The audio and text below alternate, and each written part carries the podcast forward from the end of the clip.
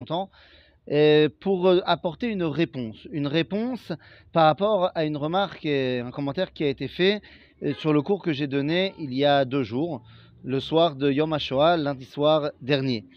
alors tout d'abord, que les choses soient claires, on ne va pas du tout parler de la Shonara, car moi-même, je ne sais pas qui est la personne qui a, qui, a envoyé son, enfin, la chose qu'elle a envoyée. Euh, je ne sais pas, j'ai pas vu son nom, donc c'est très bien comme ça.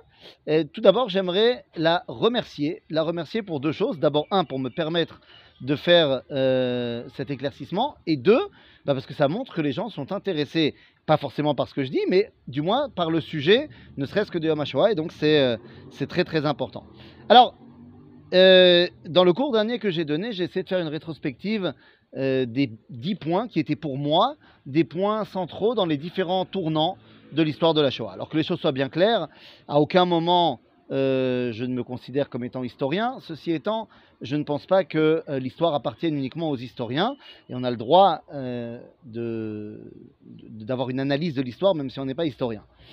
Mais effectivement, je ne suis pas historien et l'objectif du cours de lundi soir n'était pas un cours uniquement d'histoire. C'était d'essayer de, comprendre comment le peuple juif a vécu les événements en temps réel en fonction des dix points qui étaient pour moi des points centraux dans euh, cette grande histoire de la Shoah.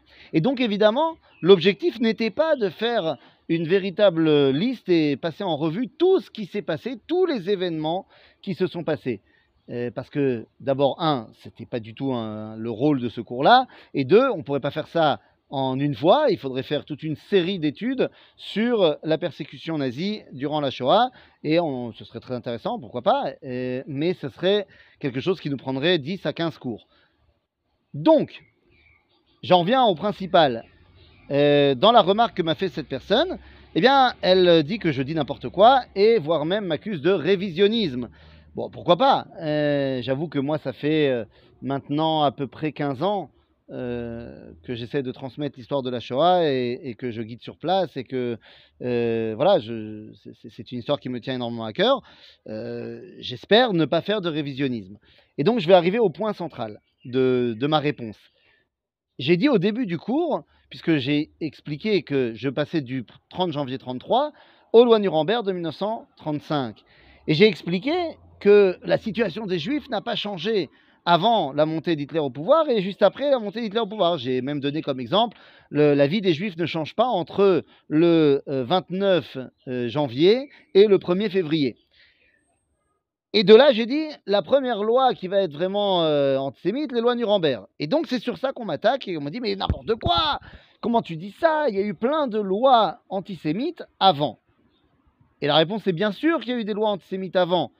Euh, que ce soit les premières lois qui vont euh, limiter l'accès, euh, pas seulement à la fonction publique, mais qu'on va rétablir le service civil et que ça va mettre en péril plein de gens qui n'ont pas pu le faire, que ce soit le grand auto d'affaires, qui n'est pas une loi, mais bon quand même, de mai 1933 qui est organisé à Berlin, que ce soit le fait qu'on interdise aux acteurs de se produire sur des scènes de théâtre en 1934. Donc évidemment qu'il va y avoir des lois entre avril 33, parce que la première loi, si je ne me trompe pas, euh, c'est le mois d'avril 1933, mais enfin bon, c'est bien, bien sûr qu'il y a eu des lois entre avril 33 et euh, les lois Nuremberg de 1935. Mais encore une fois, l'objectif n'était pas de passer en revue toutes les lois, mais d'essayer de mettre un point central sur les tournants. Bien sûr qu'il y a déjà un antisémitisme très important en Allemagne avant la montée d'Hitler au pouvoir, mais euh, je pense qu'il n'y a entre la montée d'Hitler au pouvoir, la veille de sa montée d'Hitler au pouvoir et le lendemain, c'est-à-dire là pour le coup les trois premiers mois, ben, il n'y a pas encore de changement clair et énoncé. Les premières lois antisémites qui vont arriver dans le milieu de l'année 33 et en 1934, bien sûr que ce sont des lois antisémites, mais elles ne font pas pour moi euh, référence à un changement fondamental. Pourquoi? Eh bien parce que tout le monde peut encore se cacher de son judaïsme. Et ça va être euh, les lois Nuremberg qui vont changer tout. C'est mon point de vue, ce n'est pas un point de vue de l'histoire, c'est comme ça que j'analyse les événements. Mais en aucun cas, je viens dire qu'il n'y a pas eu de, persécution, qu'il n'y a pas eu d'antisémitisme. Je suis pas Enfin voilà, euh, ça, me paraît une évidence que je n'ai pas euh, rappelé qu'il y avait de l'antisémitisme en Allemagne, qu'il y en avait en France, euh, qu'il y en avait en Europe à ce moment-là, même avant la montée d'Hitler au pouvoir, c'est pas le débat. Euh, et d'ailleurs, j'ai pas du tout fait un cours sur l'antisémitisme au début du XXe siècle. Donc euh, voilà, euh, j'espère que les choses sont claires. Si vous avez compris de ma part que la toute première loi antisémite, c'était la loi Nuremberg, alors je m'en excuse car c'était pas le- l'objectif. Et donc, on va essayer de rétablir la réalité. Euh, les premières lois antisémites arrivent le 7 avril 1933, si je ne me trompe pas. Euh, mais voilà, je ne pense pas que ça remette en cause euh, qui osait ce que j'ai dit. Par contre, je suis très content de recevoir des, des des remarques, qu'elles soient positives ou négatives. Euh, là, en l'occurrence, cette bicorette imp- impliquée peut-être une erreur de ma part. J'espère que je l'ai expliqué. J'espère que euh, personne ne- n'aura mal compris maintenant. Et je remercie la personne qui m'a fait cette remarque-là, euh, en espérant que cette fois les choses sont bien plus claires. Et voilà, voilà. Merci à vous de vos retours. Et on va grandir ensemble, Bezrat. Merci à tous.